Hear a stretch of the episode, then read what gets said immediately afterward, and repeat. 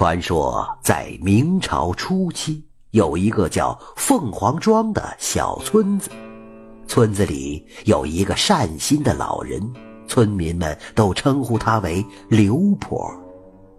刘婆是个出了名的善人呢，可就是这样一个好人，却摊上了多舛的命途。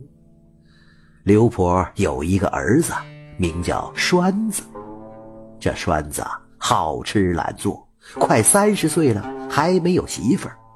后来经过别人介绍，终于是娶了邻村一个铁匠的女儿。可没成想啊，一桩喜事却成了刘婆的噩梦。栓子的媳妇儿名叫孙周氏，尖下巴、高颧骨，一双眼睛犀利的很，是一个实打实的狠角色呀。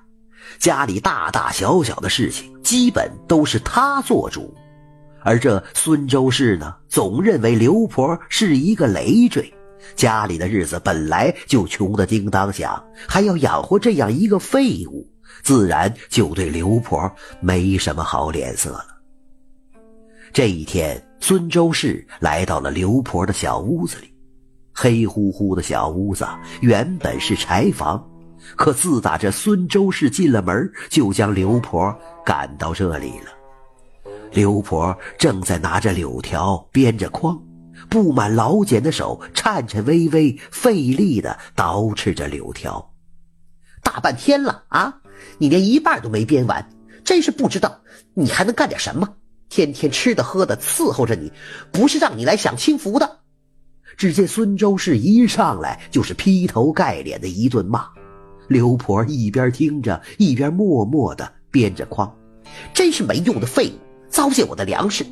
说完，孙周氏就将一个黑面馍馍扔到了刘婆的头上，砰一声，孙周氏摔门就出去了。刘婆捡起脚边沾满了灰尘的馍馍，看着弹开的门，叹了口气，不禁老泪两行，让人心酸的。就在刘婆准备吃馍馍的时候，一阵窸窸窣窣的声音传来。刘婆抬头一看，只见一只饿得两眼发直的黄鼠狼蹲在门口，全身瘦得皮包骨，连毛发都没了光泽了。刘婆看了看黄鼠狼，再看看手里的馍馍，说道：“哎呀，你也是可怜呐。”说完，就将馍馍沾了灰尘的表皮撕掉，然后把一大块干净的馍馍递到了黄鼠狼的嘴边。这黄鼠狼也像是通人性一般，用头蹭了蹭刘婆的手，叼着馍馍就跑了。看着黄鼠狼消失了，刘婆叹了口气，将手里脏了的馍馍皮吃掉了。这一天。太阳毒辣的很，孙周氏从地里拉回来一堆黄豆，在院子里大喊让刘婆出来。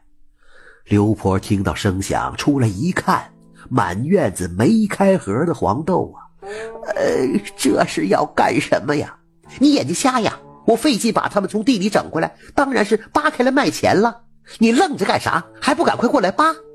说完，孙周氏就气呼呼地进了屋了。